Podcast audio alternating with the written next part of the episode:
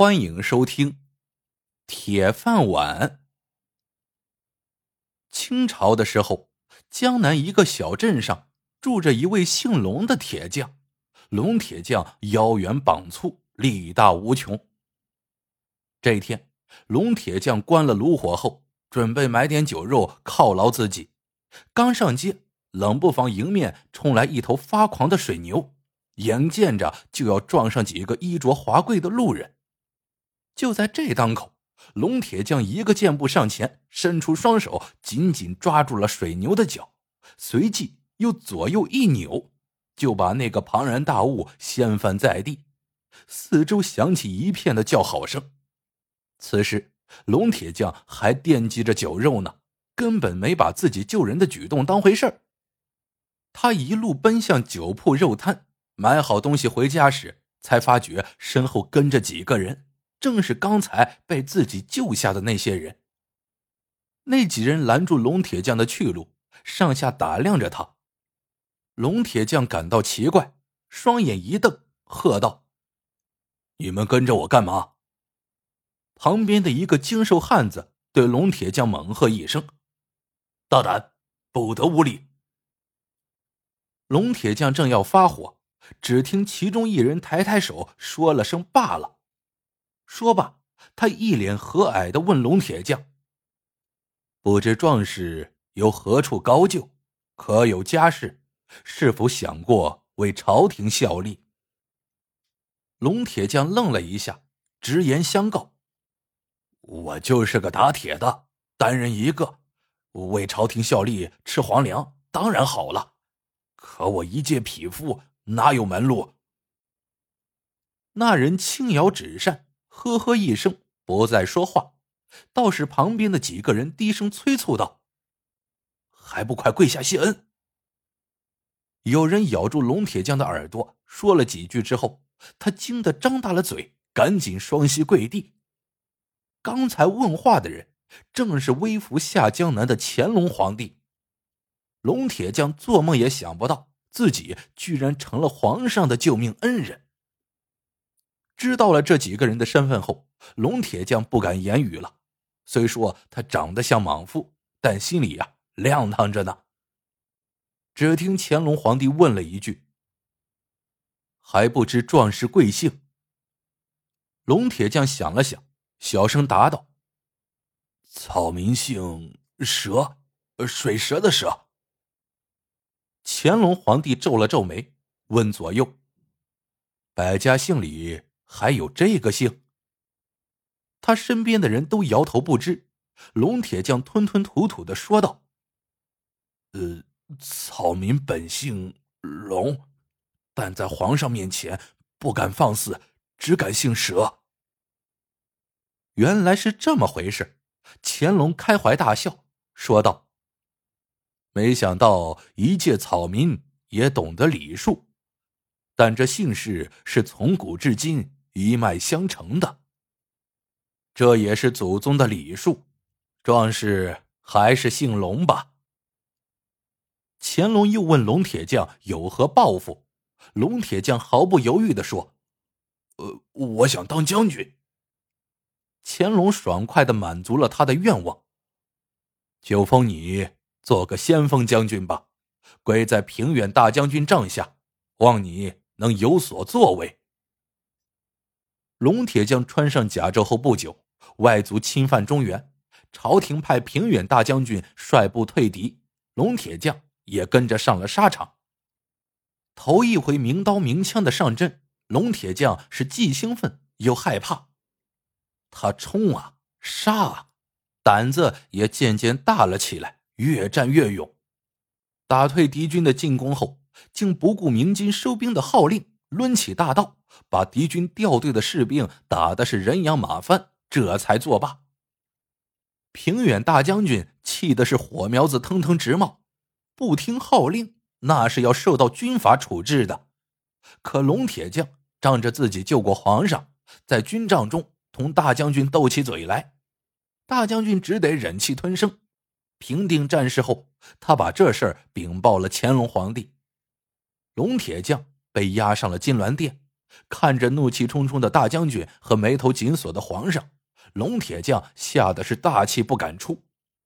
当着文武百官的面，乾隆沉默了一会儿，他传下口谕：“龙前锋罔顾军纪，大将军可按军纪论处，若有再犯，无需请奏，直接处置。”大将军暗暗得意之时，乾隆又开了金口：“将士出征得论功行赏，此次龙先锋破敌有功，朕赐金刀一把。”封龙先锋为金刀将军，望为朝廷再建奇功。这一下轮到大将军傻眼了，这龙铁匠才打了一仗，便被封为了金刀将军，看来皇上对此人是恩宠有加，得罪不起呀。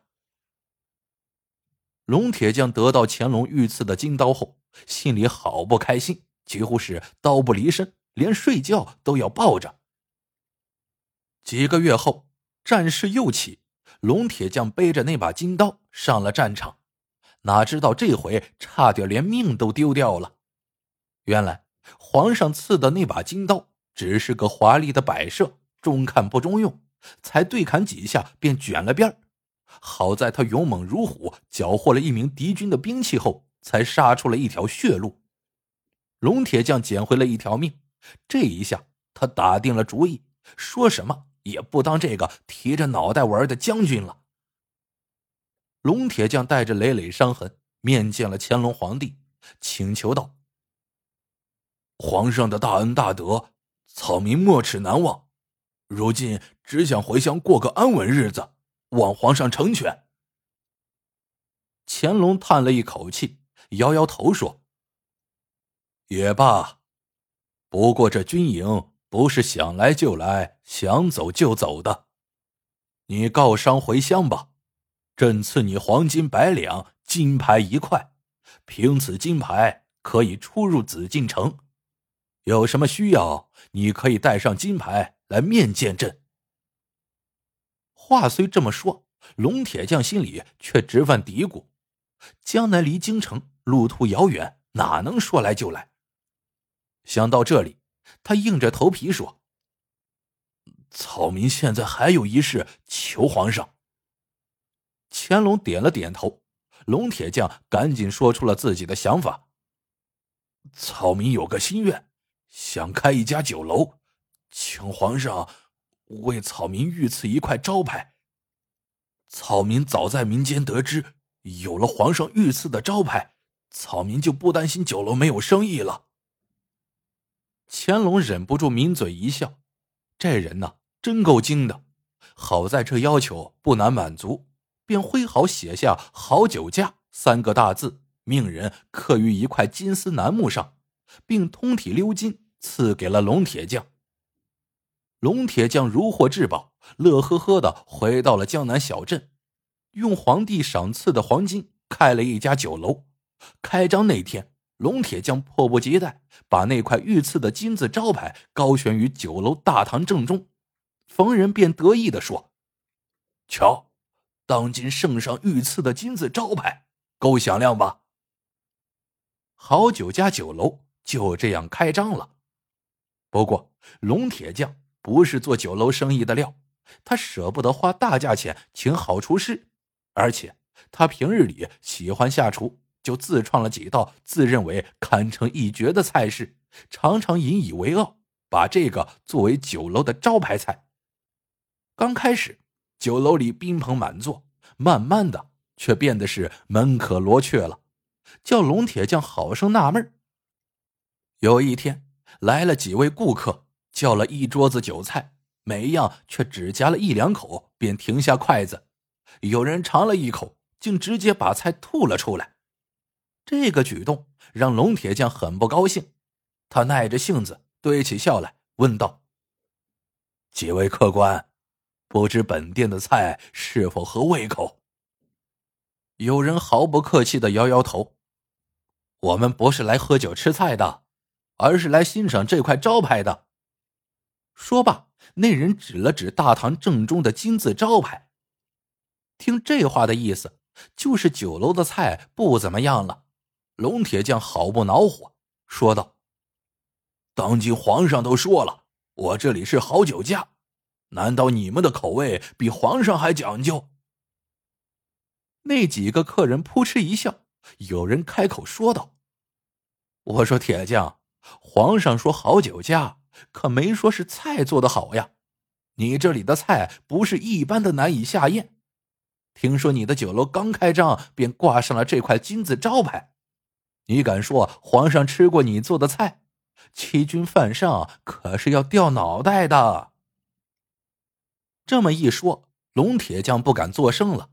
再细细一想，若不是这几位坦诚相告，自己还被蒙在鼓里。看来他的确不是干这行的料。再这么下去，不亏得脱裤子才怪呢。龙铁匠只好恋恋不舍的关了张。俗话说“坐吃山空”，终于有一天，龙铁匠的口袋开始闹饥荒了。这时，他猛地想到自己还有条后路呢。当年皇上赐的金牌还秘密的藏在家里头，于是龙铁匠取出金牌，千里迢迢来到了京城，几番周折，好不容易才见到了皇上。听了龙铁匠的诉说后，乾隆皇帝想了好半天，终于记起这位当年的救命恩人。他踱着步子，好久才吐出一句话来：“这样吧，你有何要求？”尽管提，但事不过三，这是最后一次机会了，你要想好。这一下，龙铁匠犯难了，总不能一开口就要金要银吧？不过，龙铁匠心里也有个小九九，他把这个难题又推给了乾隆。哦，皇上，草民鼠目寸光，毫无远见，请皇上为草民拿个主意。不求荣华富贵，只求三餐温饱。乾隆皱着眉头思索片刻后说道：“当年朕封你为金刀将军，可惜你错失了建功立业的大好机会。后来朕又赐你金字招牌，但你厨艺不到家，又是一败涂地。这样吧，朕再赐你一件好东西。”保管你今后衣食无忧，细水长流。龙铁匠接过皇上御赐的物件，乐滋滋的打道回府了。路上，他解开黄绸子一看，嘴巴张得老大。原来皇上赐给他的是一个饭碗呢。龙铁匠捧着饭碗，张口一咬，差点没把牙齿给磕掉了。这个饭碗，非金非银。就一铁疙瘩，捧着这个铁饭碗，龙铁匠失望透顶，心灰意冷。回到家后，他一时没有着落，只好又燃起了炉火，叮叮当当打起铁来。时间一长，龙铁匠又找回了曾经惬意的日子，卖力的打铁，使劲的喝酒。这一天，他闲来无事，拿出皇上御赐的铁饭碗把玩。这个铁饭碗虽说是铁制的，但做工精细，光洁如玉。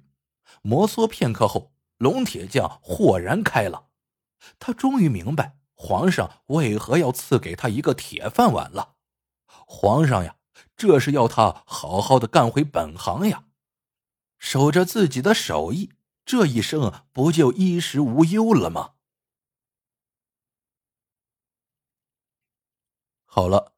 这个故事到这里就结束了，喜欢的朋友们记得点赞、评论、收藏，感谢您的收听，我们下个故事见。